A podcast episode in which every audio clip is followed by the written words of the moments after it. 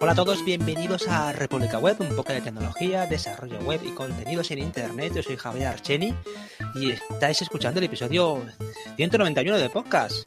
Eh, me acompañan dos personajes estelares del podcast. Tengo a Andros Peñosa. ¿Cómo estás, Andros? Por favor, qué presentación. O sea, no necesito abuela. Muchas gracias, Javier. Oye, Andros, que has estado corriendo hoy 15 kilómetros, ¿no? Esta mañana. Sí, por el podcast. O sea, yo he corrido para conseguir oyentes todo el rato gritando con la camiseta de República al viento. Sí, nada, he hecho la carrera popular esta, bueno, de 15 kilómetros de Valencia y nada, estoy aquí de una pieza. Espero. Mañana no sé cómo estaré. Un fenómeno. Y tenemos a David Vaquero. ¿Cómo estás, David? Hola, ¿cómo andamos, Javier? Pues aquí todavía jodido, tengo que decir. Ay, señor. Se, te pilla fuerte eso, ¿eh? Tiene un bug encima pero porque es una bacteria tochunga, tío. Así que nada, aquí ando todavía jodido y de hecho seguramente me tengan que repetir otra vez el tratamiento. Así que nada, ando aquí, llevo cuatro meses solo. Está bien la cosa. ¿Cuántos kilos has perdido, David, después de este tiempo? Pues si te digo la verdad, Javi, no tengo ni puta idea. Pero como no me suelo pesar. Pero vamos, unos cuantos ya te digo. O sea, yo creo que he bajado mínimo un par de tallas de pantalón, fijo. o sea que para que te hagas un poquito la idea. Vaya tela. Pues nada, a mejorarse. Por lo menos estamos aquí emitiendo en YouTube y también grabando el podcast, con lo que aquí estamos a la prueba de bombas, ¿no, amigos? Un poco sí. Bueno, Ando, ¿qué tenemos de episodio? Porque este episodio surge de nuevo de una Hombre, ese de nuestro... canal tuyo de Telegram, que eso es una mina para este podcast. Esto sí que es minar, ¿eh, David, no lo que tenemos ahí. Minamos episodios. Tenemos un, un bot maravilloso que nos saca las mejores noticias de Hacker News y no ha salido uh, este, este artículo una vez, sino dos. Bueno, en realidad han sido dos eh, paralelos que hablan de un mismo tema. Entonces yo creo que el bot no sabía más cómo decirnos que habláramos de esto. Y bueno, es muy interesante porque vamos a hablar un poquito sobre el tema de los foros, cómo han ido desapareciendo o se han ido eclipsando por todo tipo de herramientas, como puede ser Slack, como puede ser Discord, Telegram incluso, dándonos un- unas posibilidades que antes no teníamos con la inmediatez y otros recursos, como yo que sé, compartir archivos, eh, leche, meter vídeos, que antes era es- eso imposible. Y bueno, pues gracias a eso eh, tenemos un dinamismo mucho mayor, una forma de interactuar más rica, pero a cambio hemos perdido otras cosas muy importantes. Sí, es que los foros, eh, el artículo que comentas es de eh, una persona que se llama Dan Moore y el artículo se llama Deberías usar foros en lugar de Slack o Discord para soportar la comunidad de desarrolladores. Y este artículo, la verdad es que está bastante bien. Toca temas que vamos a repasar ahora.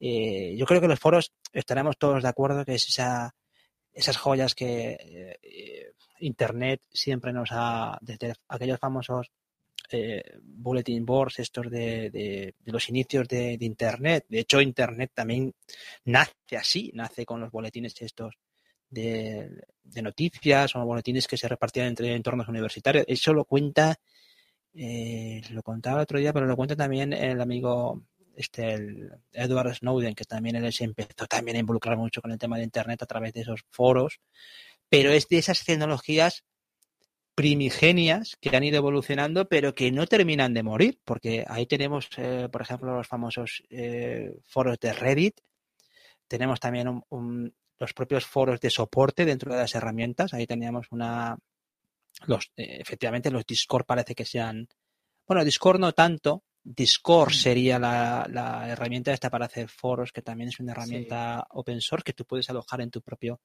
eh, servidor. Es ¿Discord es open source? Ah, Discourse. Vale, vale, vale. Discu- Discurse, discurso, ¿no? Como Discourse. dis- Discourse, ¿vale? Esa es, es una herramienta que también te permite instalarla tú en tu propio servidor Hmm. y que si tú gestionas tus eh, recursos, puedes utilizarla para, para montar foros. Los propios, podríamos incluso ver que los propios eh, comentarios de las páginas web formarían también a su manera, si una página web es muy, muy, vamos a decir que tiene mucha marcha, pues es posible que te registres como usuario y estés dejando ahí comentarios y se generan los famosos hilos. Pero esos foros... Hay, hay, páginas web como Vandal, que es una página web que hablan de, noticias, de videojuegos, eh, juegan con eso mismo. Los propios comentarios de los artículos son a la vez hilos dentro del foro y está vinculado. Si tú comentas en el foro, también aparecerá tu comentario en, bueno, en el propio artículo y al revés, por supuesto. Mm, mm. Y, esos foros, la, verdad es que sí que formaron parte de esa primera generación de usuarios de Internet en los que, por supuesto, todo era muy anónimo, porque eh, eh, son legendarios esos foros porque nadie utilizaba su nombre real, prácticamente mm. nadie. Incluso en ciertos ámbitos te encontrabas que encontrabas gran valor porque primero la comunidad de usuarios de esos foros era muy técnica, o era una comunidad muy, muy cerrada, eso luego se fue abriendo, pero sí que encontrabas mucho valor en, todo lo que se generaba, toda la comunicación que se generaba ahí, que era una, una comunicación que lo comenta mucho el autor de, este, de este artículo, que se diferencia de la síncrona con la síncrona. Tampoco hace falta ser muy, no hace falta adornarse mucho con eso, pero la síncrona hace relación a, lo que es el chat, el típico chat, o lo que podríamos hablar como hoy en día como un Telegram, como un grupo de Telegram, y la, la, síncrona es la que te permite a través de un foro, pues tú dejas un mensaje y ya te responderán, como pasa con Stack Overflow o pasa con otro tipo de herramientas en las que, bueno, tú pones ahí la pregunta, y la gente responde cuando, cuando le parece, incluso con, incluso con respuestas de hace meses o años, ¿no? Que te puedes terminar de... Yo lo veo, el artículo, que cualquier persona que llevamos mucho tiempo utilizando eh, Internet, estaremos de acuerdo en muchas cosas. Ahora bien, pensemos que toda la gente que, que viene por detrás de nosotros se acostumbra a otras herramientas que pues les parecen más útiles o, o en entornos laborales también se, les, meten ya de entrada en esas tipo ese tipo de herramientas, por ejemplo el Slack, que en muchos ámbitos es una herramienta de trabajo como otra cualquiera.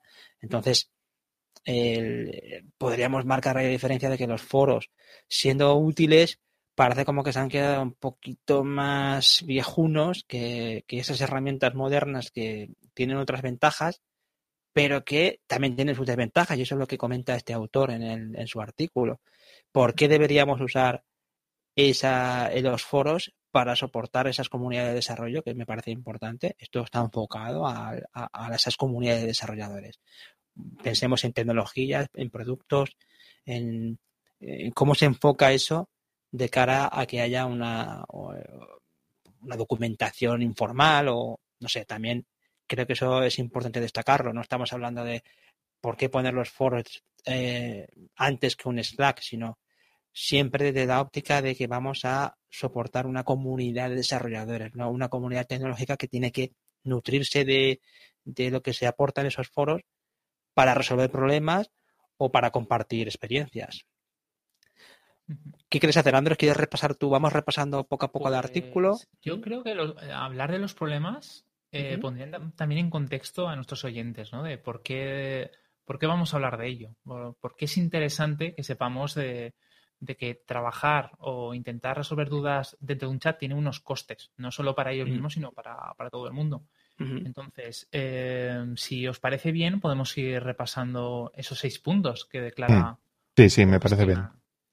Vale, pues el primero, eh, lo inicio yo, eh, habla sobre los agujeros de la memoria, ¿no? Como como se pierde cierta información por la, propia eh, la estructura del, propio chat.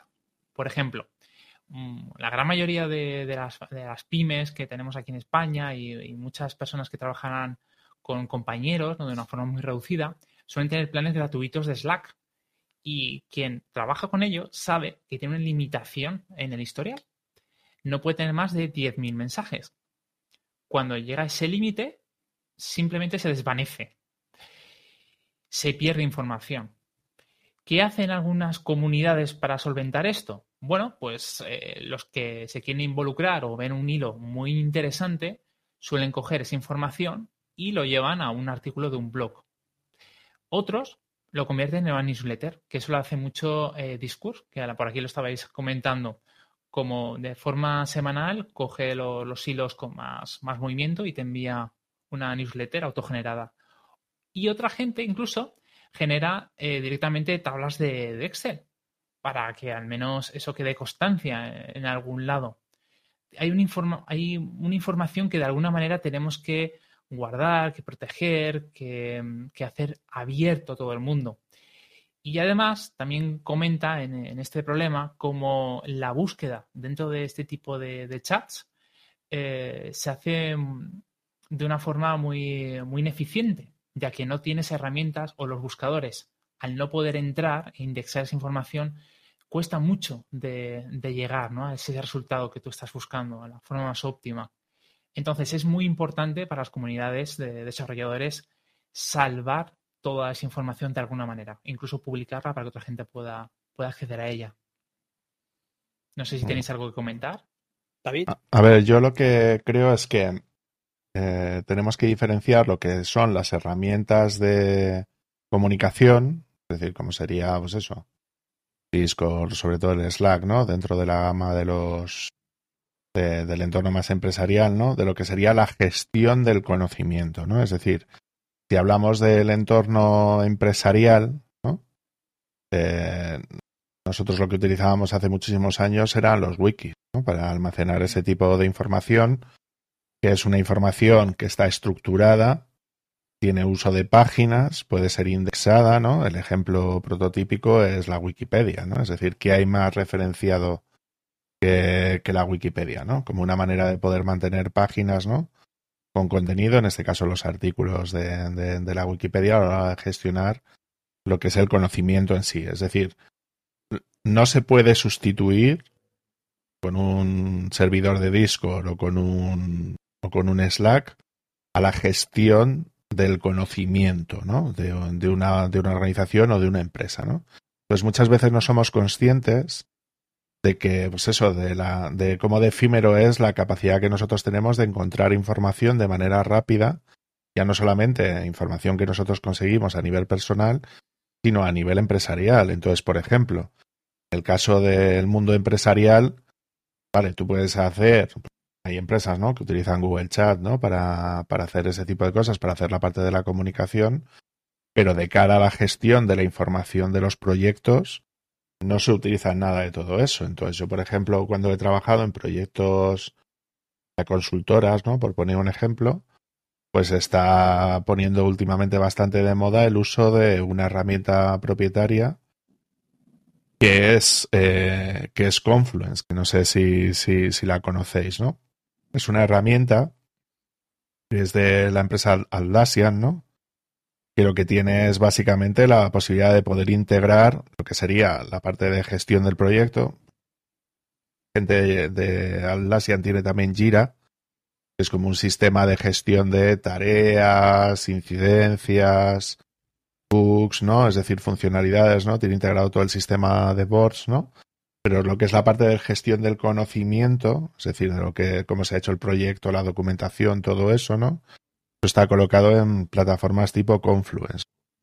Que otra vez lo mismo, tiene un buscador, pues encontrar las cosas, tiene una manera estructurada, pero que básicamente Confluence es un wiki integrado con, con, con Jira, ¿no?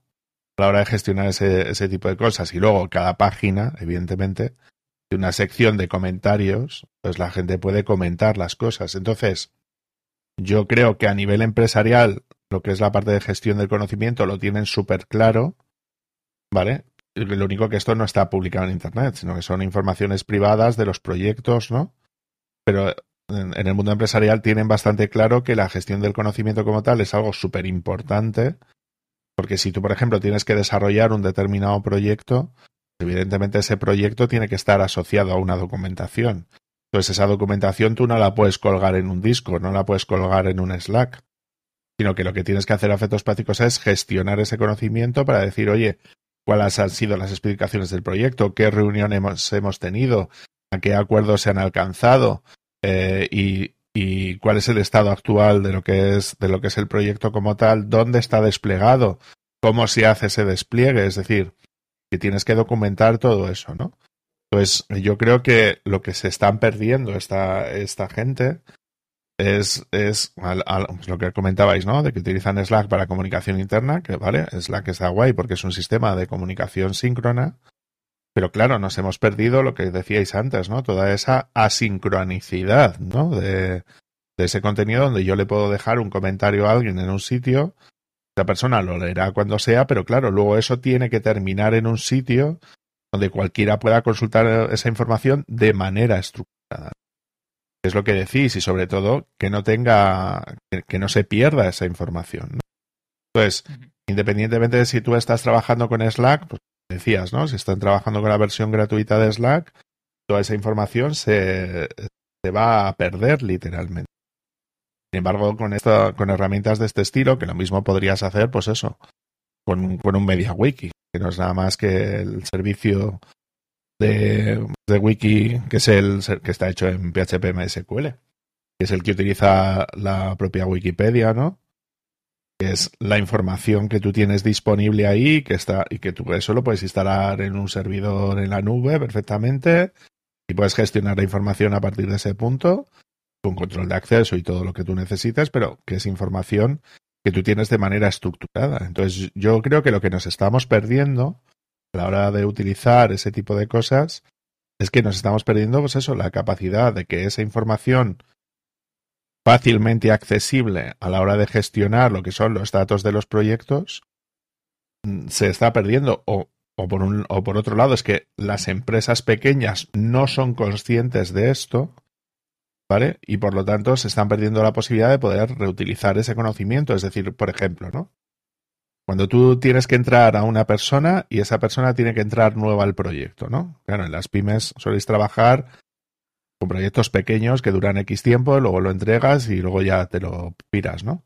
Pero ahora imagínate que es un proyecto donde están involucradas más de 50 personas, ¿no? Claro, hay, mucha más movilidad de gente y los proyectos duran mucho más tiempo, luego tienen un mantenimiento, es decir, tienes que hacer una serie de, de, pues de, pues de cuestiones que tienen que ver con el desarrollo, ¿no? Entonces, ¿cómo metes a una persona nueva? ¿Cómo le explicas lo que tienes que hacer? ¿Le haces una reunión?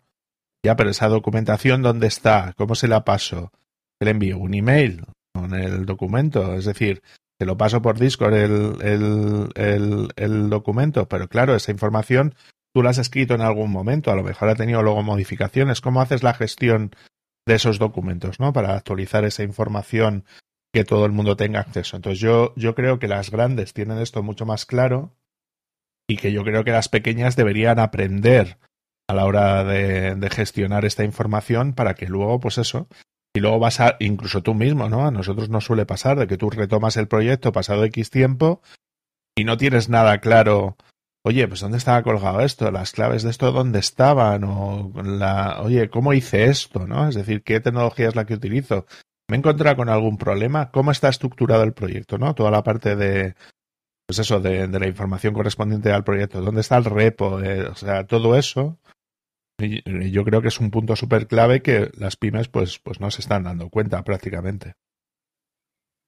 Aparte que la que esa ese es un reto, porque la parte esa de la comunicación interna y que todo eso no se pierda mucho tiempo, eso es la diferencia entre empresas que son están muy bien organizadas o que trabajan bien en equipo con las que son un poquito más caóticas pero vamos, sí que es verdad que la, por repasar lo que comentaba Andros, eh, es cierto porque la, bueno, el tema de discourse, dis, discourse, que comentabais, ¿verdad? Que tiene una funcionalidad, yo me acuerdo, porque utilizaba esa, de hecho tengo aquí una pestaña abierta porque uno de los, eh, un software que yo utilizo para, para, para desarrollo web con, con WordPress, que lo comenté el otro día en la charla que tuvimos en 24H y 24L, que se emitirá el próximo 12 de diciembre, el, utiliza esta, esta herramienta de Discourse. Y, la verdad es que siempre ha sido de gran utilidad porque es lo que comentaba Andros, también emitía un, cuando había actividad, emitía un correo electrónico y era una gran forma de encontrar algún hilo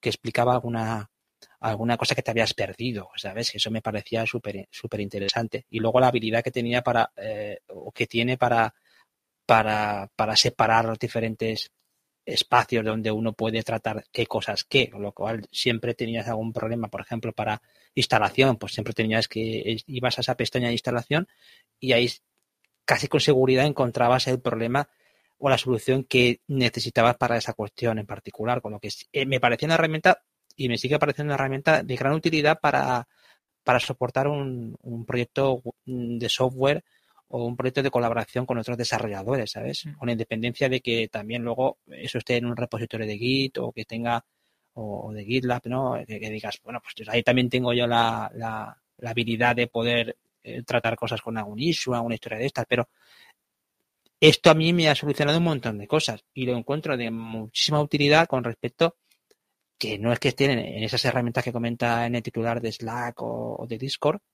pero es que a mí, en mi caso, me ha solucionado un montón, un montón de problemas y agradezco mucho que esa plataforma esté activa o por lo menos tenga ese historial de poder eh, luego volver a ella para, para ver una solución. De hecho, hace el otro día me encontré una solución también a un problema de una página que se hizo hace mucho tiempo, pero gracias a esa estructura pude recuperar esa, esa información. Y luego otra cosa que comentaba este autor es es que aquí hablamos de, compartir conocimiento y eso me parece que es la gran diferencia con otras herramientas que pueden estar más orientadas a, al chit chat, ¿no? A, la, a, la, a, esa conversación espontánea que vemos muchas veces en los grupos, por ejemplo, de Telegram, que, que es una conversación, no digo que sea prescindible, pero muchas veces es muy complicado luego bucear entre todos esos hilos o esa, bueno, en el caso de Telegram porque es un hilo único, ¿no? Pero te encuentras que es complicado luego encontrar esas joyitas que buscabas, que yo me recuerdo que David comentó eso una vez o que como no te acuerdes de algún término de búsqueda, luego empiezas a, hacer arqueología del foro, del grupo, perdón, y es complicado encontrar esa, esa, respuesta. Y, luego la parte de wikis, que, es verdad, es que las wikis solucionaron muy bien muchas cosas. Mira y, es, importante. y la propia Wikipedia eh, era la facilidad. El ¿Eh? tema de las, que mira si es importante, el tema de las wikis, perdón que te corte, que Star Overflow ya está ofreciendo un servicio para empresas. O sea, tú te puedes tener tu propia infraestructura interna, como donde tú tienes ahí tus propios hilos tus propias, tus propios temas con sus propios administradores. O sea, tienes Star Overflow privado para tu empresa. O sea, mira hasta qué punto las Wikipedias están evolucionando y muchas empresas están dando cuenta de ello. Sí, sí, sí, sí, sí, la Wikipedia y luego la habilidad que tenías en la Wikipedia de la facilidad de dictar, porque el nombre ese de, que se inventó el Cunningham este que dijo eh, Wikipedia rápido, ¿no? De, darse prisa, de, el tema este de, no me acuerdo en qué idioma es, no me acuerdo, pero era ese de la facilidad de editar, de, compartir conocimiento que sea fácil, que sea accesible a la hora de, poder hacerlo, pero no me acordaba yo de verdad lo de Stack Overflow, que, que, que, que da su parte de, de ingresos viene por ahí, de esa capacidad de generar esos grupos privados. Y es una a ver, que no, no vamos a descubrir a nadie Stack Overflow aquí, o sus, o, o, o, de servidor, ¿cómo se llama? Server Fault, ¿no? Creo que es la otra para el tema de servidores, ya que hay un montón de foros que solucionan todos los días, nos solucionan problemas y que gracias a esos foros podemos eh, podemos muchas veces eh, dar respuesta a situaciones en las que de otra forma nos hubiéramos tirado días o no pudiéramos, o, incluso no podemos solucionar la historia, ¿no? Mm. Pasa como con muy buenos artículos, por eso que agradecer que mucha gente se tome la molestia de, de meter sus artículos en sus páginas web porque te solucionan mucho o te solucionan completamente la, la, el problema que te encuentras. O sea, que ese primer problema que, que indicabas en el artículo, ese del agujero ese de memoria, eh, yo creo que es el más importante de los que comenta el tío en el, en el artículo, con, con, diferencia, porque no deja de ser una realidad que, bueno, el primero y el segundo, que ahora vamos a comentar, ¿no? Ya, ya, ya lo introduzco. Yo, yo creo que os habéis saltado todos los puntos y os lo habéis comido ya. Pero yo, sí, pero el segundo es que va implícito con el, el, segundo problema, si quieres lo comento yo. Que, ya lo hemos comentado. Eh, es que el segundo problema, según indica este hombre, es que, Google no puede ver dentro, no, puede indexar los, los, chats, no puede entrar a esos chats. Entonces, ese gran problema de los de, los, de esos sistemas propietarios o de esos grupos mm. cerrados o de esos silos, que vamos a llamarlos de, conocimiento que, que, no puede indagar ahí. Y, pensemos también en otra cuestión, y es que eh, Google se nutre mucho de eso. a ver, para Google, por lo menos a pensarlo, Google cuando empezó era una mina el tema de los foros que había en Internet. Era una auténtica mina. Al igual que sigue siendo una mina la Wikipedia o, sitios de, por eso la financia. compartido. ¿Eh? Que por eso la financia. Exacto, es que es una mina, es una mina de, información que tiene ahí, pero ese gran problema que, existe con las, eh, las, tecnologías propietarias, que pueden estar muy bien para ciertos ámbitos, que eso es indiscutible, pero es verdad que, el, que si el buscador, cuando tú vas a hacer una búsqueda, no, eso se pierde, es curioso, porque de alguna forma pasa también, salvando las distancias, con eso de hacer los hilos famosos de Twitter. Que los hilos, muchas veces piensas, pues esto se podía haber currado, tío, un post, porque la gran ventaja que tiene ese tipo de generación de contenido es que siempre le puedes ayudar a alguien, no se sabe cuándo y no se sabe cómo. Pero si tú eso lo, lo, dejas muerto en un Twitter, solamente es para los usuarios de Twitter. Hmm. O eso lo indexa, eh, eso lo indexa. Hubo una época que lo indexa, pero es que dejaron de, colaborar. Recuerda que Twitter también lo indexaba Google, pero al final quitaron el cable. ¿Os acordáis de eso? Sí, sí, sí. Yo, recuerdo haber encontrado hilos de Twitter. Sí. Cuando buscaba. ¿Hilos o Twitch? ¿Hilos o Twitch? y lo llegaron después. No sabré decirte qué encontraba, pero mm. sí que recuerdo que desapareció y en su lugar yo vi mucho o veo actualmente eh, Reddit. Sí, porque eh, eso yo me estoy acordando ahora, lo estoy hablando y me estoy acordando de que, es cierto que cuando, porque al final esas empresas, eh, los, las empresas de tecnología al final están todos encamados en de, a ver, uno está aquí, otro está allá, y, pero sí que es cierto que tenía una relación muy fuerte Twitter con, Google. Eso mm. se rompió. No me acuerdo a raíz de qué. Eso está en un libro de, que habla de la historia de Twitter. No recuerdo por qué, pero eh, yo sí que recuerdo que hubo una época en la que eh, en Google aparecían tweets eh, ahí en el resultado de búsqueda. No me acuerdo cómo, fíjate ya hace unos cuantos años, mm. pero también era una forma de encontrar gran contenido, incluso a nivel de estudio de mercado o de prospección, Twitter era o sigue siendo a su manera una gran herramienta. Si te tomas la molestia de hacer búsquedas avanzadas, de, oye, mira, yo sé que es más complicado, pero en ciertos ámbitos suele ser una herramienta que también te puede dar pistas o también te puede aportar algo. No sé si vosotros tenéis esa costumbre, pero hacer las búsquedas avanzadas de Twitter a veces arrojan bastantes sorpresas, ¿eh? Lo digo porque sigue siendo una buena herramienta. Hmm. Hombre, lo que sí te puedo decir eh, es que antes tú podías eh, tener un RSS de una cuenta de Twitter. O sea, tú tenías la posibilidad de, seguirlo desde fuera de Twitter a Twitter, ¿no? A algún usuario. Y eso se quitó, ¿no? Hubo un cambio de política donde tú tenías que estar dentro de Twitter para consumir el contenido, supongo que por temas de marketing o, temas empresariales. Y tal vez fue la misma época en que dejó de aparecer en, en las búsquedas y además también se empezó a meter caña al tema de las APIs, ¿no? que había un montón de terceros que se inventaban. Pegaron hachazos, sí. Entonces tal vez está todo ahí. Y no, yo nunca. Yo, ¿Se puede hacer búsquedas avanzadas en Twitter? yo me acabo de enterar ahora. sí, sí que se puede. Te, vas a la búsqueda, al cajoncito de búsqueda, y hay un botoncito por ahí que pone avanzada. Que de hecho hay un, tú lo puedes hacer incluso por, por, como pasa con Google, ¿no? Puedes crear tu propia consulta. Al final es una, es una línea de consulta que tú generas con unos, con unos, eh, a ver, tú generas con unos filtros y tú vas a hacer la búsqueda. Eh, hay una serie, hay por ahí chuletas que te lo dicen. No hace falta irte al cajoncito de búsqueda. Al final puedes introducir, excluir portal de tal fecha a tal fecha en esta zona, ¿sabes? En esta, en esta localización. A veces, mm. No digo que sea el maná de información, porque al final eso también te lo capan, pero, ostras, eh, sí que es cierto que en Twitter, si haces una búsqueda avanzada de ciertas cosas, algo te puedes encontrar, pero que también depende de que haya alguien que esté activo en esa, en ese, en esa área. Pero, pero en este segundo problema que comentaste, hombre, a ver, que es de perogrullo, o sea, es que si la mayoría de la gente buscamos en Google los problemas y si eso no está, o tu solución está en la página 34, pues no llegas a esa. Aunque a veces cuando tienes un gran marrón, llegas a la página 34, ¿eh?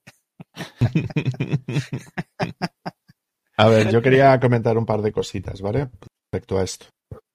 Em, voy a poner un par de ejemplos, uno personal y otro más, más, más empresarial o más de más técnico, ¿no? Pues yo, por ejemplo, cuando me fui a comprar un coche, eh, pues claro, tú estás con la típica duda, ¿no? De decir, pues qué coche me compro, tal, estoy mirando cosas, qué, qué es lo que tal, ¿no? Pues bueno, haces la típica búsqueda, ¿no? Para encontrar información al respecto. Entonces, claro, ¿qué fue lo que descubrí? Pues que había un foro, ¿vale? Del coche que yo me quería comprar, ¿vale?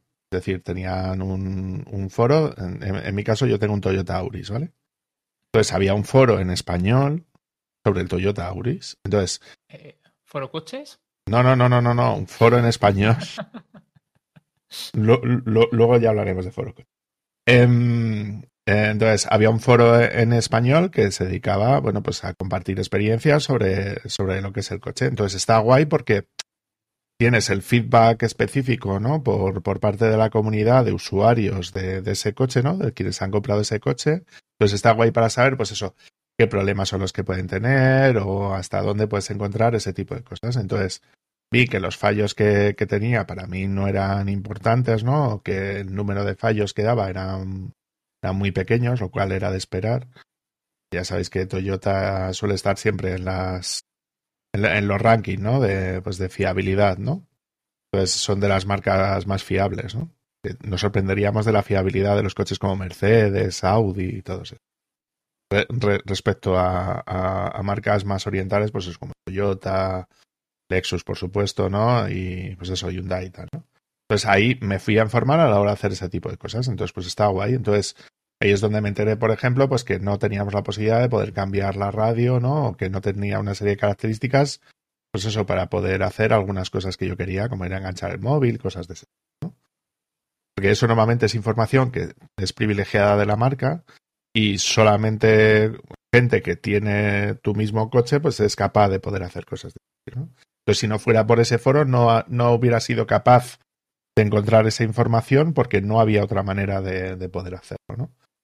Luego, por otro lado, voy a comentar un foro que a mí me parece muy importante, sobre todo para temas de, temas de Android y tal, que es XDA Developer. Entonces, que es un foro que lleva funcionando desde hace muchísimos años, ¿vale? Que era el de, pues eso, el típico foro donde la gente hace los, los desarrollos para Android.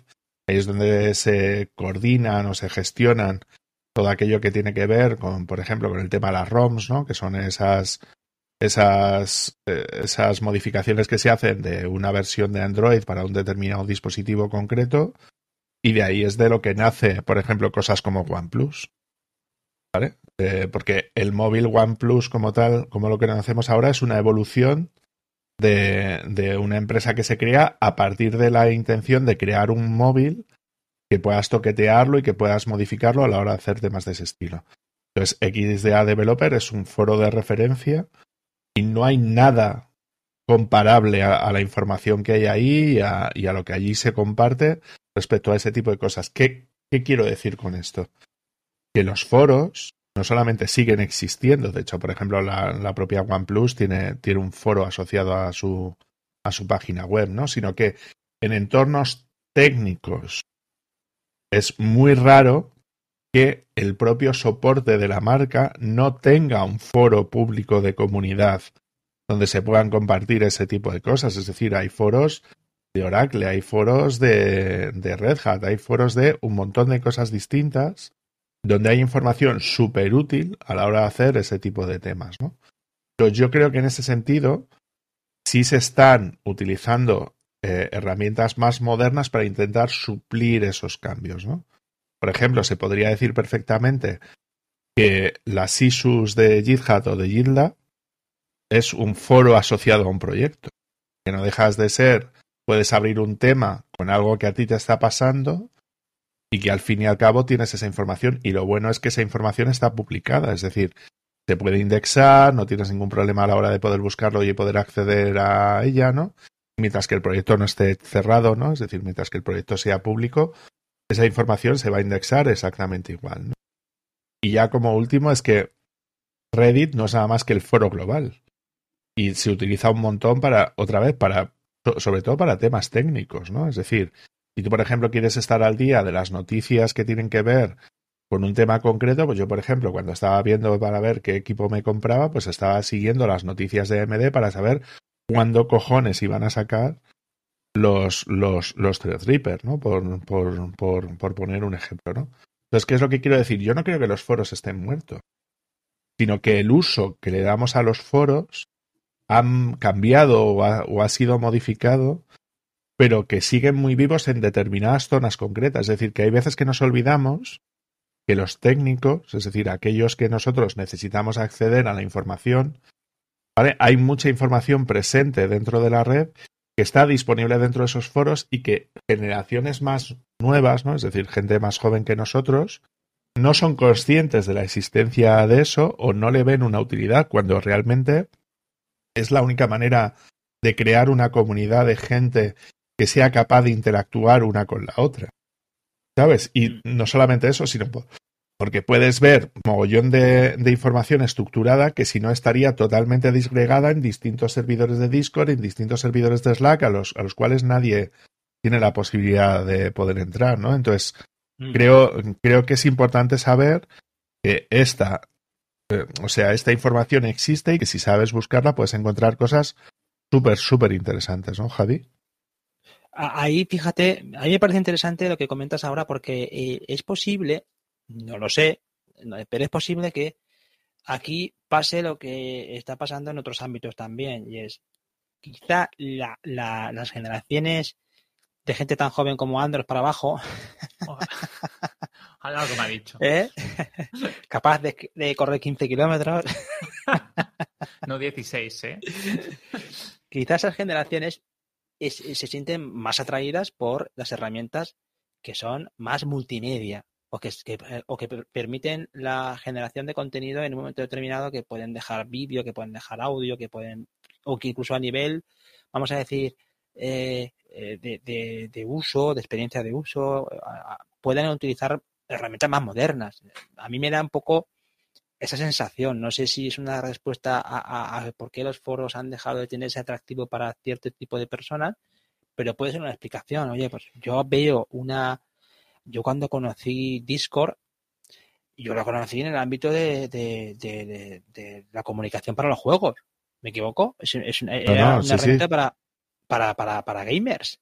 Que permitía, había baja latencia, me acuerdo que incluso es una cosa que estuve viendo para poder hacer las propias grabaciones de los podcasts. No sé si te acuerdas, Sandro. Sí, correcto. Pues mira, puede funcionar bien. De, de hecho, la Pero- mayor parte de los youtubers y streamers y tal, lo que suelen utilizar habitualmente suele ser llamarse entre ellos en Discord Sí, para sí. poder permitir la emisión del contenido de la conversación que tienen entre, entre ellos. Es decir, se ha sustituido herramientas de comunicación más tradicional, pues eso, como el Skype, Zoom o cosas de ese estilo que tenemos ahora, Sí. porque la comunicación es mucho más inmediata. Es decir, tú en Zoom Sí. no puedes tener una comunidad de gente eh, asociada que tienes en Zoom, sino es más corporativo, ¿no? Por decirlo de alguna manera. Pues esa, que, esa, claro- esa inmediatez sí es muy buena y eso un foro Claro, no, claro. no te lo puede dar, ¿no? De hecho, la, la gran, el gran reclamo que tenía eh, o tiene Discord es la baja latencia en la comunicación, cosa que en el entorno de los juegos, como es una comunicación que necesita ser tan inmediata que está en respuesta a acciones que duran ya segundos, sino centésimas de segundos, es súper rápido. Entonces era una plataforma que se orientaba mucho a eso, a la baja latencia. Claro, pero El- porque, Javi, porque es el sustituto de las herramientas que utilizábamos para comunicarnos entre nosotros. Yo, por ejemplo, yo he sido jugador de World of Warcraft, ¿vale? Entonces, en las primeras épocas de World of Warcraft tenías que coordinar hasta más de 40 personas para hacer una raid. Entonces, Claro, lo que nosotros utilizábamos era las herramientas que era el, el típico que se utilizaba, era un, como un servidor de, lo que ahora sería como un servidor de conferencia, por decirlo de alguna manera, pero solamente audio, que era TeamSpeak. Entonces, es la evolución de, esa, de ese software, ¿no? Es decir, donde tú lo que estás haciendo es crear una sala de audio donde tú puedes coordinarte con otras personas, ¿no? Entonces, claro, Mm. en ese sentido sí es una evolución clara. Porque tú antes tenías solamente audio, casi no tenías chat prácticamente, y ahora estás juntando el chat con el audio y con el vídeo, ¿no? A la hora de, de poder establecer esa comunicación. Pero repito, estas, estas informaciones o esta manera de gestionar la información es cierto que tiene la inmediatez, pero no tiene la persistencia de esos datos, ¿no? Porque en Ah, el caso de Discord tú sí puedes buscar histórico hasta donde tú quieras y eso no hay ningún problema. Es decir, hay mucha gente que se está pasando a Discord precisamente en vez de utilizar Slack porque tienes datos y datos y datos y datos, ¿no? Y no tienes lo de los 10.000 mensajes famosos, Ah, sino que ahí se guarda mogollón de ah, información. Exacto, pero eso trasladando la herramienta, pa- pa- a mí la sensación que me da es que se utilizan esas herramientas eh, por, por, por el enfoque ese mm, novedoso que le pueden ofrecer o por lo menos heredado de gente que ya utiliza esas herramientas en su entorno personal y las escala, la gente va creciendo, eh, los años pasan y la gente utiliza las herramientas que va conociendo o que le parecen útiles. Yo lo asimilo también a- al mundo de, de Twitch. eh, crece Twitch porque hay una comunidad también que se ha criado en eso o ha utilizado mucho o, o es un entorno que le parece acertado y se traslada a eso porque le parece una herramienta que, que, que- que es la que usa. ¿Sabes? Mm, O sea, no es donde de yo voy- acuerdo- No estoy de acuerdo con vosotros. Venga, va. Por dar un poco de discordia. Em, Discord. Vos estáis hablando constantemente de, de cómo estas herramientas se han venido a unir, ¿no? Como Discord Mm. es un- una mezcla de Slack con un poquito de Zoom, con un poquito de Telegram, ¿no? Y tenemos ahí una especie de hiperforo Sí. eh, con, con un historial infinito, pero nos estamos olvidando de que no está alojado en tu servidor. O sea, eh, ha ganado la comodidad a la libertad. Todo ese contenido, vale, será infinito, pero sigue mm, con los mismos problemas que estamos desarrollando desde que hemos empezado el episodio. No se indexa, esa información no está en tu servidor, el contexto se pierde cuando la conversación es muy larga, em, no puede acceder a nadie que no forme parte de ese grupo, o sea, tú puedes encerrarlo, hacer que nadie se pueda, entrar, a los- lo que tú quieras. O sea, es, mm, estamos diciendo, mm, quitamos toda la parte engorrosa ¿no? de tener un foro, cómo moderar, cómo eh, pues hacer copias de seguridad, a cambio de tener como un- una herramienta que está un todo en uno. ¿no? Te olvidas hasta, hasta de la contraseña, ¿no? Tienes el enlace mágico, tienes cliente de móvil, ¿no? Mm, a nadie se le ocurre tener un cliente de un foro, por ejemplo, como una aplicación nativa. Pues está Taptal que para eso. Bueno, vale, pues a lo mejor eso es una excepción, pero yo no tengo un cliente de, de Wikipedia o un, o, o yo qué sé, de Discord, ya que estamos hablando, bueno, Discord no es un buen ejemplo, Discourse.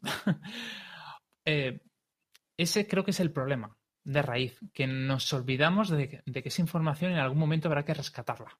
Y con esas plataformas eh, no, no vamos a poder hacerlo. Sí, sí. a- API. a- además que, no, que, a ver, que está bien traído eso, pero es otra de esas cosas que, que también pasa con los grupos de Facebook. Los grupos de Facebook han solucionado gran parte de lo que pasaba en los foros, no de mejor forma, pero sí que han simplificado en una herramienta el todo en uno. De, "Mira, de aquí es donde veo yo cosas y de repente pues también tengo mis grupos.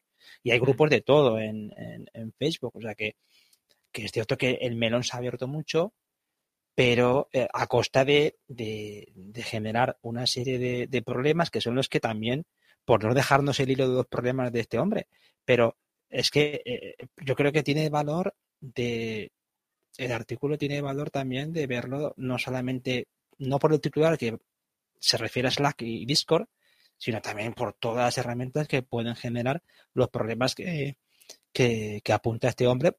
Por continuar con los problemas, el tercero indica que es, eh, bueno, es un poco, es, la comunicación síncrona es síncrona, vaya, es un titular que nos me ha desbordado, vamos, me ha dejado, me ha dejado todo loco, ¿no? Pero lo que aquí hace referencia es que el, el, foro es lo que yo decía antes, cuando hemos comenzado. El, el foro tiene una gran ventaja de la, de, de la sincronía.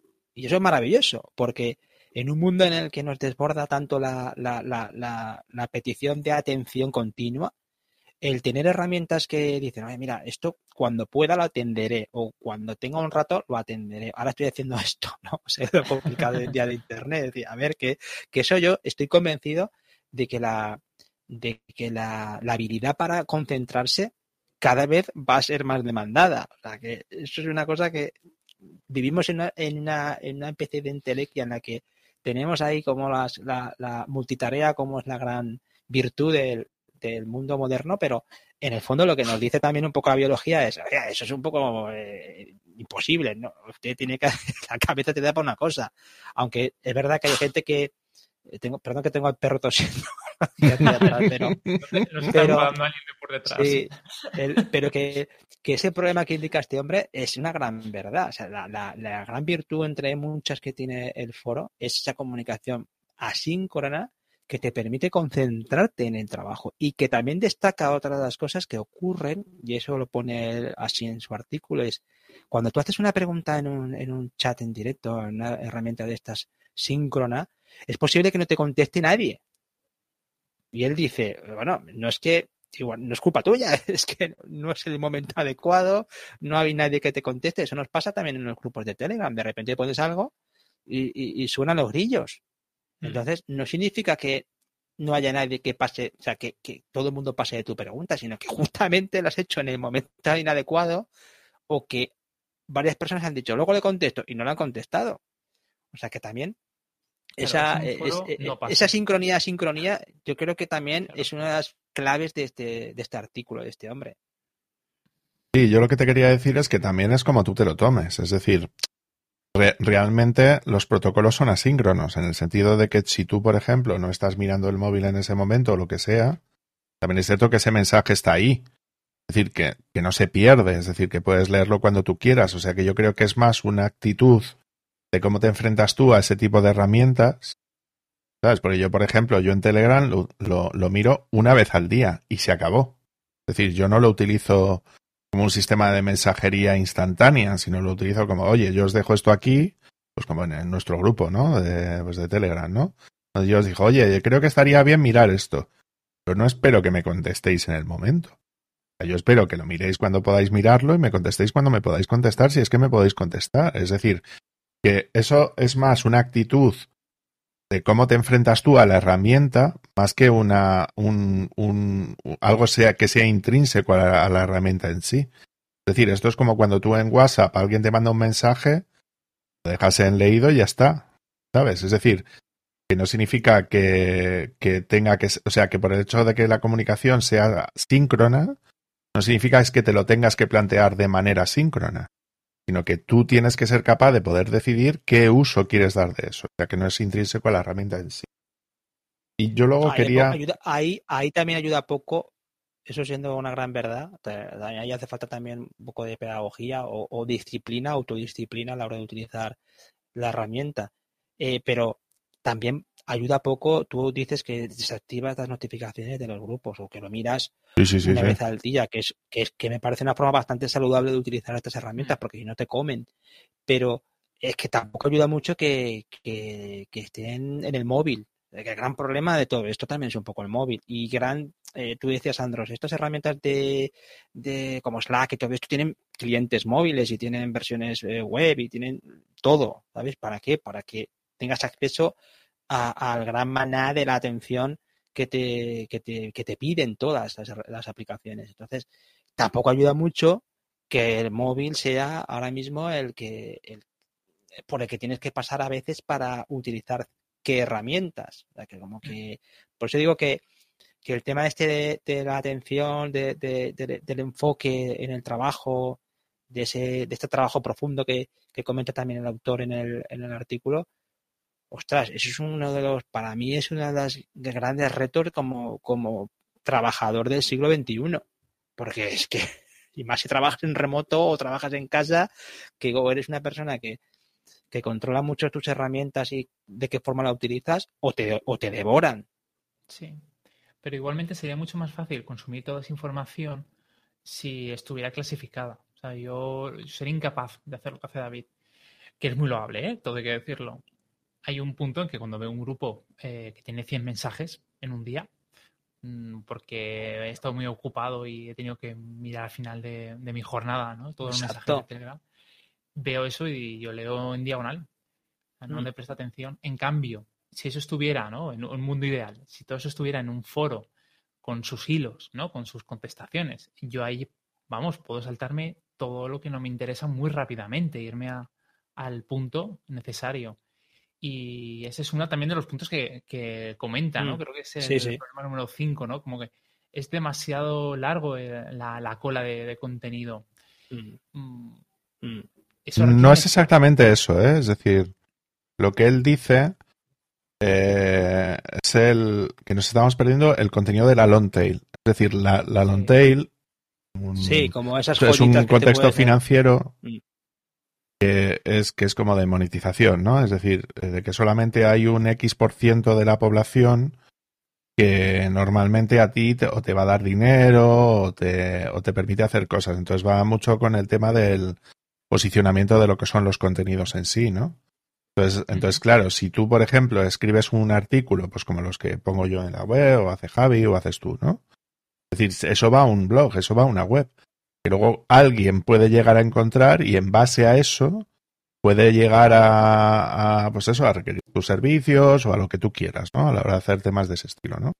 Entonces, ese es el concepto de la long tail, es decir, que tú posicionas tu contenido a, medio largo plazo y que tú a través de, ese posicionamiento de contenido lo que consigues a efectos prácticos es eh, conseguir una serie de ingresos que no tendrías de otra manera si no hubieras publicado eso, ¿no?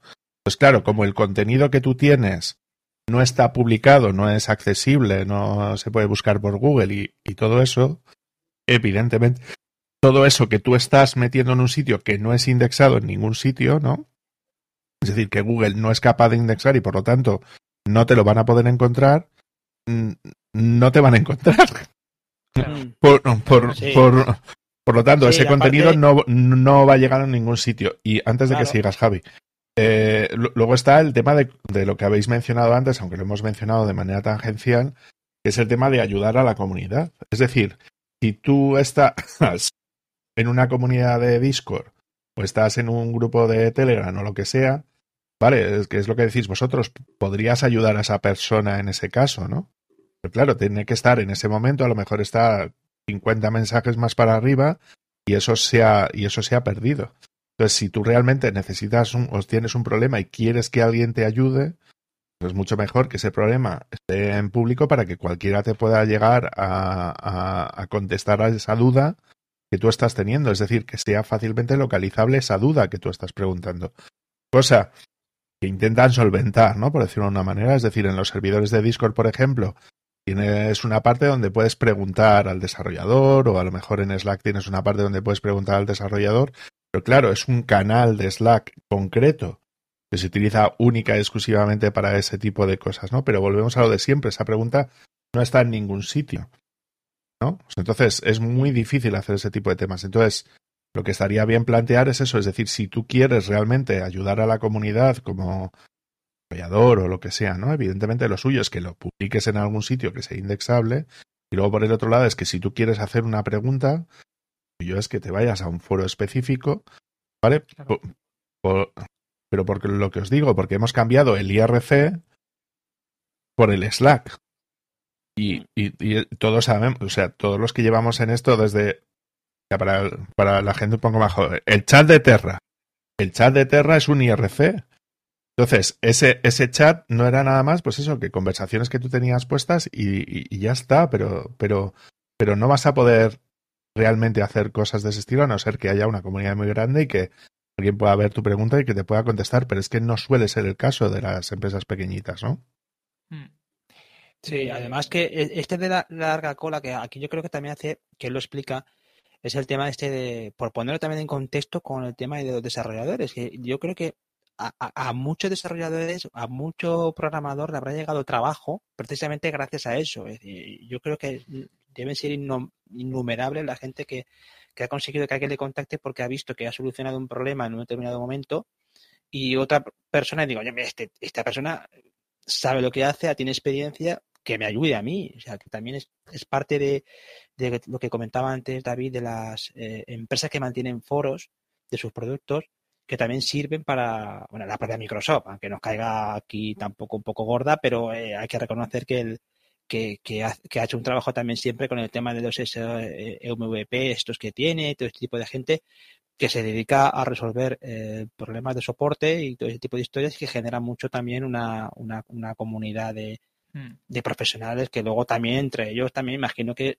surgirán oportunidades profesionales. Entonces, eh, que, que es lo que comentaba con el tema de, ese, la famosa larga cola de, de Internet, que Mm. te generan un montón de pequeñas búsquedas enormes, gigantescas, pero que siempre detectas una, una, una, una joya o algo que te puede llevar a una persona que de otra forma en sitios más cerrados desaparece, ¿no? Nos hemos saltado, perdonad, pero nos hemos saltado el problema cuarto, hemos saltado al quinto. Sí, antes de ir al cuarto, solamente un Venga. paréntesis. Eh, esto, a ver si me lo podéis resolver vosotros porque yo no lo acabo de entender. ¿Habéis visto en Twitter que hay, hay personas que crean unos hilos súper currados que Hmm. perfectamente podría ser un artículo de, de blog y, pero, y están ahí? No sé qué les, les trae de beneficio, no sé qué... Vale, yo te cuento cómo lo veo yo, Andros. A ver, uno de los problemas cuando estás generando contenido es la capacidad de poder comunicarlo al resto de personas, ¿no? Entonces, claro, venimos de un mundo, todos tenemos, todos los que estamos aquí tenemos un blog, ¿no? Entonces, tú en ese blog, claro, estás creando ese contenido y entonces, bueno, pues, a través de la long tail, pues puedes conseguir cierto grado de repercusión a la hora de hacer cosas de ese estilo, ¿no? Entonces, muchas veces nos olvidamos de que parte de la comunicación está en dar a conocer tu contenido. Entonces, claro, si tú, por ejemplo, eres un especialista en un área X concreta, ¿no? Me pasa mucho, por, por ejemplo, con tema de jueces. Yo de justicia no tengo ni puta idea, salvo si me gusta una decisión judicial o no. ¿Vale? Entonces, claro, está bien tener a una persona, en este caso en Twitter, por ejemplo, donde te explica ese tipo de cosas, pero claro, yo no estaría en un foro de justicia o yo no estaría en, en un foro técnico de un área que yo no controlo o que no me suele interesar meterme en ese mundillo, por decirlo de alguna manera, ¿no? Entonces, para mi gusto sí está bien esos hilos de Twitter, porque te abren la posibilidad a que alguien te lo pueda compartir, ¿no? Cosa que en un foro es más complicado, o sea, tiene que, o sea, tienes que hacer una pregunta y alguien te contesta a la hora de hacer algo de ese estilo. Entonces, claro, eso ya es como alimentes tu feed de Twitter. No sé si me Mm. explico, ¿no? Entonces, ¿cómo descubres a esas personas que realmente son especialistas en un área de temas de ese estilo? Entonces, sería más una parte de, de dar a conocer lo que sería tu propio contenido, ¿no? Sí, eh, fijaos lo que ha pasado, no, no sé si ha sido pues esta semana, ¿no? De que había un, un hilo de Twitter también hablando, no, no sé si era del, de- del servidor de X o algo así parecido, que se ha hecho como bastante famosete también. Y luego había una persona como que le estaba dando zascas como si no hubiera un puto mañana, ¿no? Entonces, ¿qué es lo que os quiero decir? Es una manera de dar a conocer tu contenido, dar a conocerte a ti. Yo creo que es algo de lo que solemos carecer bastante nosotros los informáticos, porque decimos, joder, si es un artículo de puta madre, si me lo indexa Google, búscalo, ¿no? Pero claro, nos olvidamos mucha- muchas veces de la parte de la comunicación de lo que nosotros estamos generando, ¿no? Para poder tener ese esa retroalimentación, ¿no? Por decirlo de, de, de alguna manera, de que eso que nosotros estamos generando, ya no solamente por una long tail, ¿no? Sino hacer un, una, una acción activa, ¿no? Es decir, eh, o sea, un call for action tú de decir, no, no, es que mira, es que está esto aquí, ¿no? Que es lo mismo por lo que utilizamos Twitter, es lo mismo por lo que utilizamos LinkedIn, es lo mismo por lo que utilizamos herramientas de ese estilo para dar a conocer nue- nuestro, nuestro propio contenido. Entonces creo que ese es el punto clave del por qué la gente suele hacer también esos, esos hilos de Twitter, pues, si no de otra manera no, no, no sabrías qué es lo que opina esa persona al respecto, ¿no? Sí, aparte que los hilos de Twitter hay que reconocer que, que muchos suelen ser bastante útiles. Y también, oye, es que condensar una, un pensamiento mínimamente lógico en, en, los- en un tweet solamente se perdería, se perdería luego la- el propio recorrido. Aunque también es cierto que, que se hace muchas veces buscando, yo lo comentaba David, yo creo que también se busca esa, ese impacto en la eh, en, la opinión o que o el alcance, mejor dicho.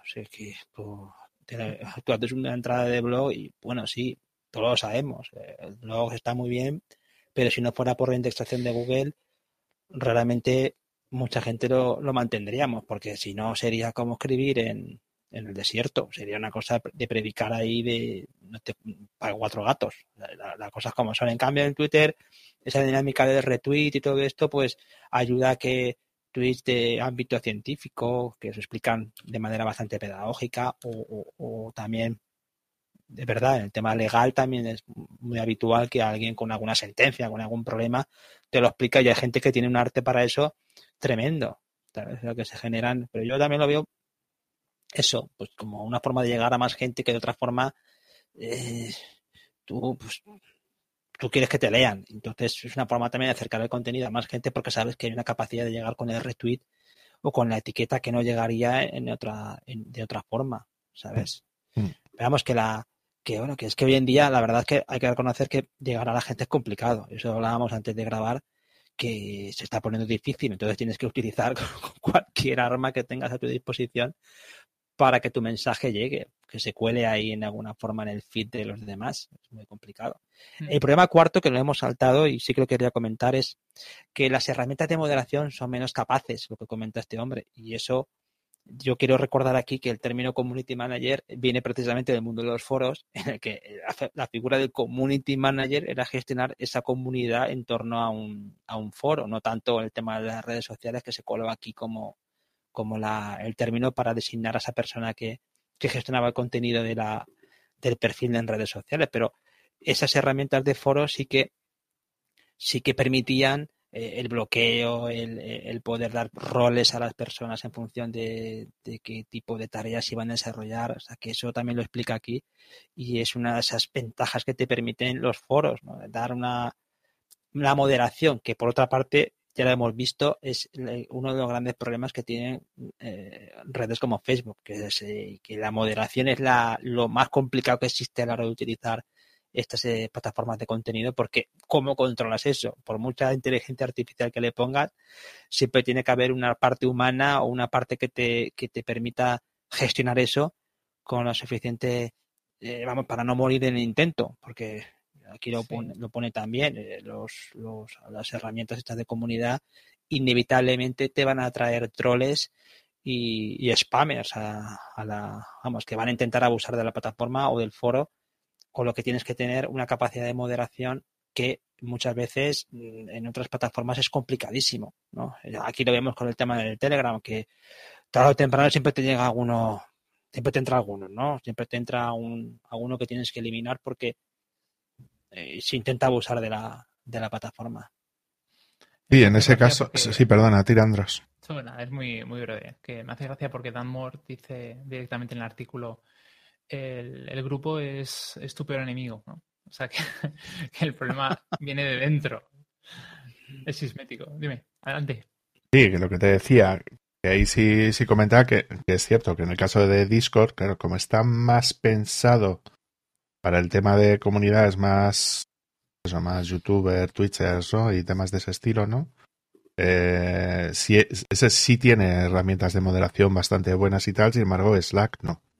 Luego quería meter otro detalle que me parece que es importante, que es el tema de las integraciones. Es decir, si hay algo que si tienen herramientas pues como Slack o Discord, son la capacidad de integrarse con otras herramientas distintas. Es decir, si tú, por ejemplo, en Slack, pues tienes integraciones que te permiten, por ejemplo, conectarte pues con el sistema de ticketing, ¿no? O con el sistema de, de pues de pipelines, ¿no? Para que te vayan notificando de que algo se ha compilado bien o para tener el acceso a, las herramientas de ese estilo. Entonces, como que se está sustituyendo lo que es el típico correo que te llega cuando has lanzado una batería de pruebas para que te mande los resultados, ¿no?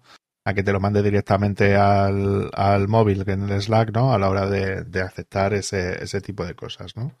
Mm. O en el caso de Discord, por ejemplo, ¿no? Que tiene también integraciones, pues claro, en su caso son con Twitch o cosas de ese estilo, ¿no? para, para poder integrar ese tipo de cosas. Cosa que los foros sí es cierto que se han quedado muy atrás en ese tipo de temas, ¿no? Es decir, que es raro que tú en un foro, a ver, vídeos se pueden colgar, pero por ejemplo, ¿cómo cuelgas un audio? Tendrías que colgarlo en una plataforma de, de, audios, ¿no? Y luego colgar el enlace para que la gente pueda acceder a ese audio para poder escucharlo, ¿no? A ver, en nuestro caso tenemos un podcast, eso no es un problema. O sea, lo que es el, el audio ya está colgado en un servidor, ¿no?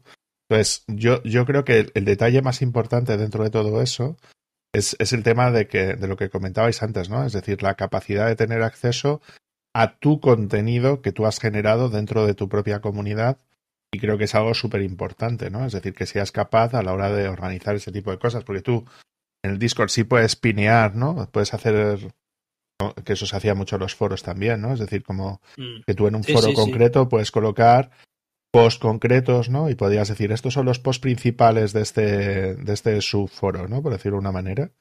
Pues Discord hace eso también. También puedes pinear comentarios, ¿no? Para que la gente que Mm. pregunta cosas que son como muy recurrentes, ¿no?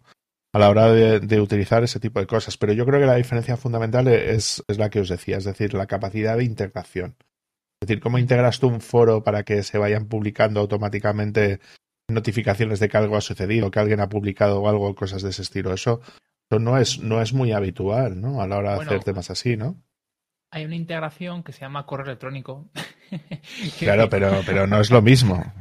Mm, No, sí, no, no. está A ver, claro. esto va por gustos, también lo tengo que decir, porque yo, yo prefiero quitarme siempre las integraciones de Slack y recibirlo al correo, porque así tranquilamente puedo, puedo revisarlo. No tengo eh, lo típico, ¿no? Que se te va de toda la información que tienes en, en el chat. Pero eh, el correo sigue siendo una herramienta muy válida. De hecho, hay una herramienta que la digo muy por encima, que no la hemos dicho ninguno, que es el tema de utilizar el propio correo como foro. Los famosos hilos de correo, ¿no? Donde eh, se va haciendo réplicas, se va acumulando esa información y prácticamente lo es. Es una, alguno va a pensar que, me- que vamos, que he cogido el DeLorean y me da los 90. Pero es que hoy en día se sigue utilizando para cosas tan importantes como distribuciones. Por ejemplo, el propio Debian sigue funcionando así. Tan, tanto, tan importante es esa información que hasta tienen un- una réplica, un mirror, de todos esos correos para que tú puedas consultarlo. En, De en las listas de correo, para ser más exactos. Sí, exacto, en listas de correo. Eh, O sea, para que veáis que esas tecnologías están ahí. Sí, Sí, sí, pero tú comparas eso con muere. Reddit y es una puta mierda pinchar un palo. Sí, por supuesto. Ya. Claro, que Ahí- por eso digo que se han quedado muy en el pasado, que es lo que te intento decir. Mm. Es decir, que no han cogido las, las nuevas tecnologías a la hora de poder integrar para poder facilitar. Porque yo, por ejemplo, cuando intento buscar algo en los foros de Ubuntu, digo, perdón, en las listas de correo de Ubuntu, de Debian o lo que sea, luego el, localizar los mensajes y tal es muy complicado. Es decir, aunque tienes un buscador en la parte superior, buscar por hilo, que si tal, que si siguiente, no sé cuánto, y al final no, no es una herramienta útil para poder localizar la información sin embargo, por ejemplo, los wikis que tiene Debian son estupendos a la hora de poder encontrar información. Yo ahora, por ejemplo, estoy dando un curso de temas de, virtualización, ¿vale? Y estoy encontrando mogollón de información, pues eso, en el wiki de Arch, en el wiki de Debian, en el wiki de Ubuntu, ¿no? A la hora de localizar cosas de ese estilo, y ahí es donde sí está la información de decir, oye, pues tienes que usar esto, ¿no? A la hora de temas y cómo puedes enlazar luego conversaciones o hilos de lista de correo, de lo que sea tal, pues está guay porque te permite hacer todo ese tipo de cosas, ¿no? Ujú. Yo, desde luego, por insistir y un poco ir cerrando ya y entrando en conclusiones con respecto al artículo este, porque no podemos estar aquí hablando de, digamos, de esto horas, pero a mí yo, en lo que, en lo que yo entiendo del artículo y por lo menos lo que yo me quedo es con el tema de eh, la, la, la, la capacidad que tiene la sincronía de ser, de desarrollar mejor una respuesta, ¿eh? porque está claro que cuando te hacen una pregunta es complicado que tú despaches la pregunta y lo hagas con, con primero que te expreses tú lo mejor posible, ¿sabes? Que, que te pongas en contexto. Entonces, a mí me parece que la sincronía juega un papel mucho mejor a la hora de contestar preguntas técnicas o desarrollar cosas porque te permite pensarlas o madurarlas. Pasa algo como tú decías con el correo electrónico. La, la ventaja del correo electrónico es que muchas veces te permite ser más, eh, no formal, pero sí más sintético en tu respuesta, ¿no? O por lo menos más completo, ¿sabes? No, no, no, no ir mezclando la conversación o ir llevando la conversación a temas más ligeros, sino que te centras en la respuesta. Y luego, eh, es lo mismo, el enfoque. Yo creo que los foros, la ventaja que tienen los foros es que están para lo que están, ¿no? Y yo creo que esta es la última, el último problema que apuntaba eh, este autor, es que eh, las preguntas en los, en los, en los, en ciertos ámbitos pueden ser más ligeras o, más desenfocadas o más orientadas a, lo que yo decía antes de eh, lo que se dice en inglés el chit-chat, eh, el chichorreo, el chit-chat, la, la, no chichorreo, sino la, conversación liviana, la conversación que no tiene tampoco mucho fundamento si luego la lees. Entonces. Esa parte es la que yo considero que cuando tú entras en un foro, los propios foros de Reddit están separados en función también de un tema. Antes comentaba David de Toyota. Allí vas a hablar de Toyota, no vas a hablar de política o no deberías hablar de deportes o de, o de otras cosas. Foro coches. sí, pero eso ya sería otro tema.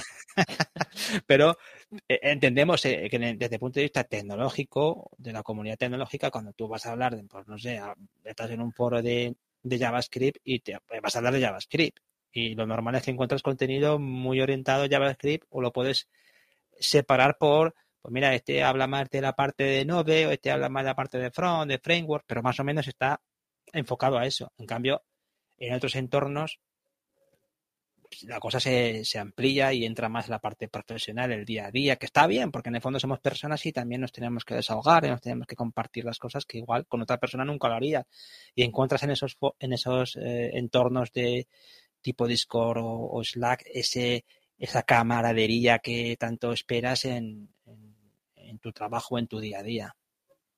Hmm. Pues vamos cerrando. ¿Alguna si cuestión más? Lo digo porque lo hemos tocado casi todo ya, lo digo por si queréis. Eh, sí que es verdad que el autor eh, al final, al final pone eh, por qué la gente usa Discord, Slack, etcétera, ¿no? Eso, sí, hace un buen resumen ahí. Mm, mm. ¿Quieres comentar, Andros? Vale, eh, aquí estoy. Eh, pues sintetizando muchísimo, dice que las compañías le interesan ¿no? tener este tipo de plataformas cerradas mm. porque construyen una comunidad de una, y además la pueden controlar. Sí, sí. Y por otro lado, ¿por qué los desarrolladores la utilizamos? Y es por impaciencia, porque queremos resolver un problema de, forma inmediata. Sí. Eh, ¿Y qué más comenta? Mm, mm. Y además, pues eso. Sí, Va por ahí estilo, sí. Y, ya está, básicamente es eso. O sea, al final eh, tiene sus ventajas y renunciamos a unas cosas por las otras. Yo me quedaría con eso. ¿Y tú, David, alguna, algún comentario ya para ir finalizando? Pues eso, de que si tú lo que quieres es darte a conocer, ¿vale? Evidentemente tú lo que tienes que hacer es publicar esos contenidos, es decir, que esos contenidos estén en público, ¿no? Es decir, que está bien para conocer personas y tal, es decir, sería como el nuevo networking, ¿no? Por decirlo de alguna manera. Mm. Mm. Ese tipo de foros o Slack o tal, que están bien. Pero claro, luego tienes que pasar eso a cualquier otro sitio si quieres hacer que ese contenido llegue a algún sitio, porque si no, no va a llegar a ningún sitio. Es decir, yo, por ejemplo, conocía, conocía a Anthony, ¿no? Anthony. En, la comunidad de ranchers, ¿no? Por ejemplo. Pero claro, luego hemos pasado a otro sitio, es decir, hemos hecho otras cosas fuera de allí, ¿no? Realmente, salvo conocernos y tal, no ha, no ha servido de mucho más, ¿no? A la hora de hacer cosas de ese estilo. Pues, pues claro, puedes hacer preguntas y la gente te puede contestar, pero al, al, al, fin y al cabo solamente te sirve para hacer ese networking o esa comunicación más inmediata, ¿no? pero, pero quitando eso tiene una serie de carencias que son muy importantes como las que hemos estado comentando, ¿no? Mm. Yo en esto, lo único que, ya, sé, ya sabéis que soy muy pesado con eso, lo, reconozco, pero yo también que intento ver las motivaciones también mucho por, por generaciones, ya que tengamos que reconocer, o por lo menos veamos que, el, que nosotros, pues por edad y por trayectoria, pues no vamos a ver el mundo igual que lo ve una persona de veintipocos años. Entonces, no deberíamos, por lo menos, o sí, no lo sé, pero, pero yo lo veo, por ejemplo, en el entorno de, miremos las redes sociales. Tú utilizas redes sociales y para ti, por ejemplo, el Twitter te parece wow, lo último, una maravilla. Para ti las redes sociales es el Twitter. Y otra persona verá el Twitter y se aburrirá de manera... Eh, me refiero que hoy en día las redes sociales pues, van más por la eh, lo efímero, van más por, por la expresión muy, muy, muy espontánea, no, no, no quieren tampoco dejar huella más allá de eh, la sensación que tienen en ese momento, que quieran compartir en ese momento. Y quizá estas herramientas, salvando las distancias, también van un poco enfocadas a eso, ¿no? Es decir, oye, mira, esto son herramientas que están intentando coger el pulso del momento o, o, que también intentan convivir con la parte de comunidad, con la parte de, lo que ven las empresas. De, yo creo que también construir un espíritu de equipo. Entonces también sé que igual el foro se queda demasiado, vamos a decir, formal, demasiado aburrido para el estándar hoy en día de mucha gente. Es una posible explicación también. Que todo juega cuando tú tienes que mover un grupo de personas y que esas personas también eh, convivan diferentes edades o, intereses, tienes que buscar fórmulas que ayuden a, a, que eso sea dinámico, ¿sabes? Y no sé hasta qué punto un foro hoy en día, con todas las ventajas que nos puede ofrecer el foro, se quede eh, demasiado viejuno. ¿eh? o, falta o, muy estático. ¿eh? En los foros encuentras la información de calidad.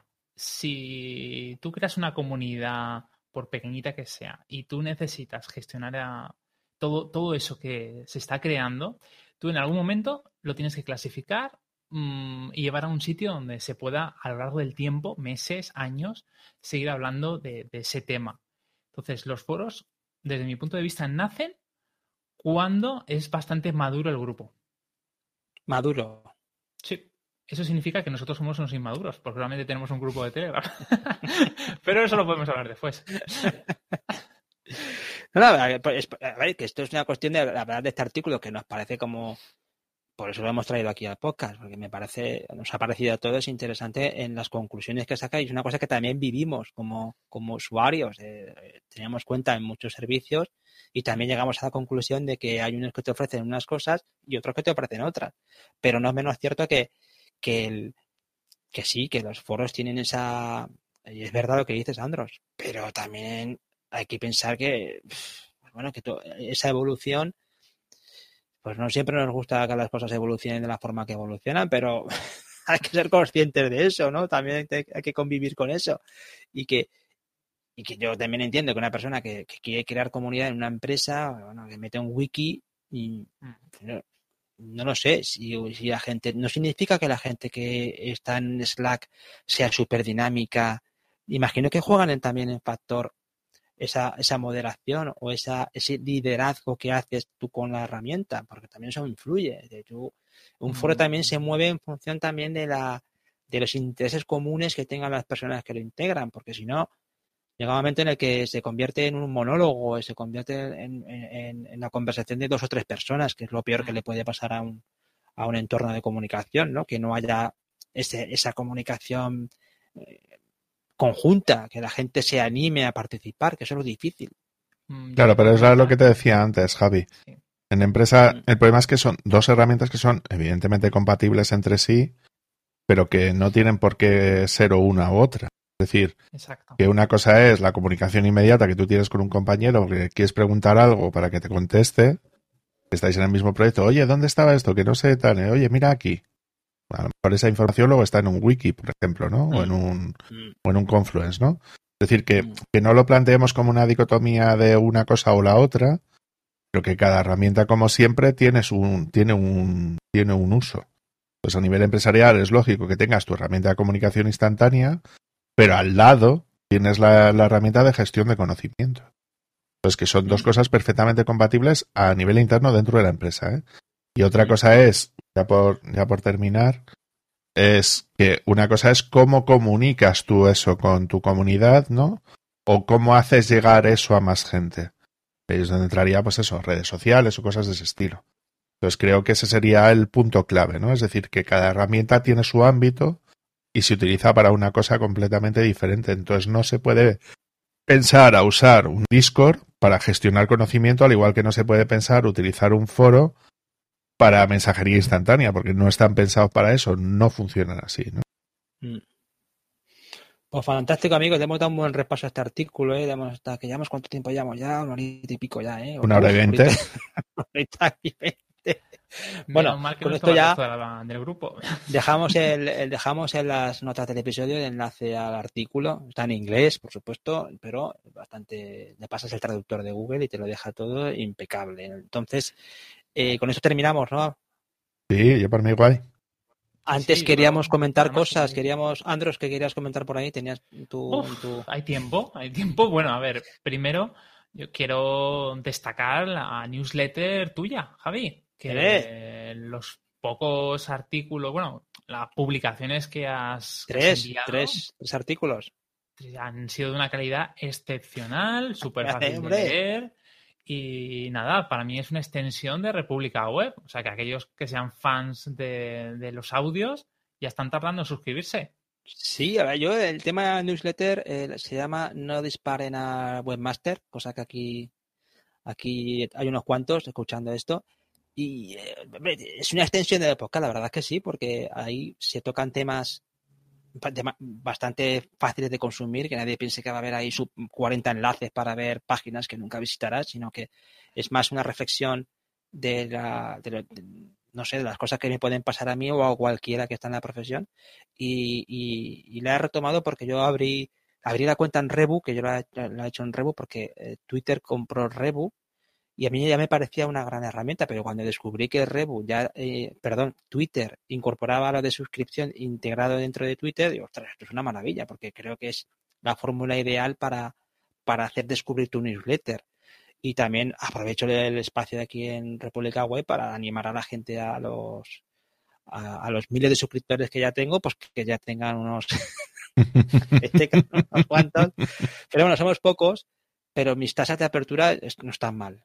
¿Eh? La verdad es que yo creo que a la gente intento ser práctico en esa newsletter. Y yo entiendo que hay muchos, muchas, muchas, muchas newsletters, pero también es verdad que como los foros, los viejos rockeros nunca mueren. Y en el tema del newsletter le pasa un poco lo mismo que al correo electrónico, le pasa lo mismo que a los foros y al newsletter también le pasa lo mismo. Sea, ¿Esto por qué no pasa de moda? Pues no pasa de moda, por algo será. Pues hay que Andrés. para todo. Nada, y lo siguiente. Vale, tienes que contar? Nada, lo comento muy por encima porque es que tampoco puedo decir muchos detalles. no os puedo deciros ni el título. Pero os puedo decir que he cerrado un trato con la editorial PAC. y... ya, ya, eres ya el Ken Follett de la informática. Ahí estamos. Y nada, que me quedo con el podcast y lo vendo a terceros. No, no, no. que he cerrado con ellos el, hacer un nuevo libro hablando sobre Django y, todo el tema de, sockets, de, real time. Entonces ya os iré comentando detallitos, pero estoy muy, muy contento y, nada, voy a estar escribiendo como un loco. O sea que enhorabuena, Andros, enhorabuena. Gracias, gracias, gracias. que tenemos ya un Stephen King de las de los libros técnicos. libros. oye, fenomenal porque ya acabas de terminar de Closure sí, y ya te metes en otro con lo que estás enlazando ahí, estás hecho un todoterreno, ¿eh?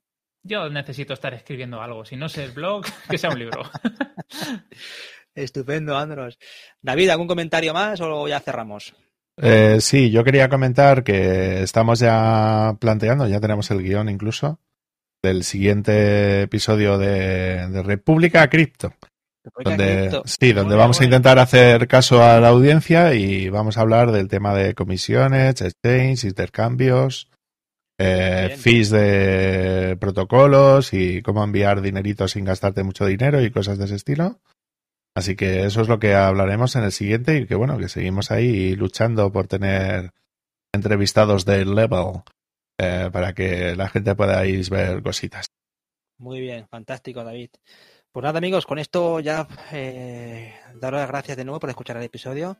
Ya sabéis que nos encontráis en nuestra página web, republicaweb.es, donde encontráis las notas del episodio y todos los episodios y todo lo que hacemos eh, en el podcast. También tenemos eh, perfiles en redes sociales. Tenemos nuestro perfil de Twitter, tenemos nuestro canal de Telegram con el grupo de malditos webmaster, que nada tiene que ver lo que hemos hablado hoy con el grupo de malditos webmaster, que es un grupo maravilloso, mucho mejor que Slack, que los foros, que Discord. Nada, eso no tiene barangón.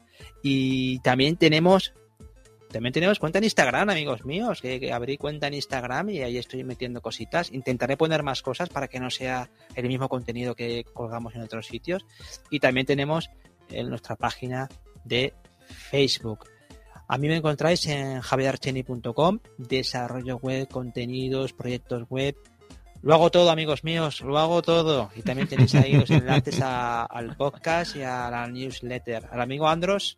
Yo antes de dar mis coordenadas tengo que enviar un mensaje al podcast El Arroyo. Os he escuchado y desde aquí os envío un saludo. Vosotros ya sabéis. A mí me, me Eso parece muy mafioso, Andros. no, no, simplemente que ha habido ahí un malentendido. ¿Vas a dejar alguna cabeza en alguna cama de caballo o algo así? No, no, no, para nada, para nada. Porque, porque yo soy Andros Fenollosa y ellos ya saben por dónde van las cosas. Un saludo. Eh, me podéis encontrar un saludo, de verdad. Eh, en programadorwebvalencia.com, en idequera.es para temas de formación y en saps.studio, donde tenemos nuestra propia wiki interna y nuestro chat interno para desarrollos de aplicaciones móviles. Muy bien, ya David. También ya sabéis que me podéis encontrar en cursosdedesarrollo.com, en el canal de YouTube de Cursos de Desarrollo. Si estáis viendo esto ya sabéis que estamos, ¿no? Y en Fuentire, que espero, si es posible, podamos empezar a grabar pronto en Formadores en Tipos Revueltos, el podcast que hago con José Jiménez. Pues genial, también un saludo para nuestro amigo Anthony Getchel de ccsolutions.io y también a eh, a nuestro amigo Néstor Angulo de Ugarte, que a ver cuando se pasa por aquí por el podcast, que los esperamos para participar en, más episodios. Nada más con esto, un buen saludo para todos y os esperamos en el próximo episodio de República Web.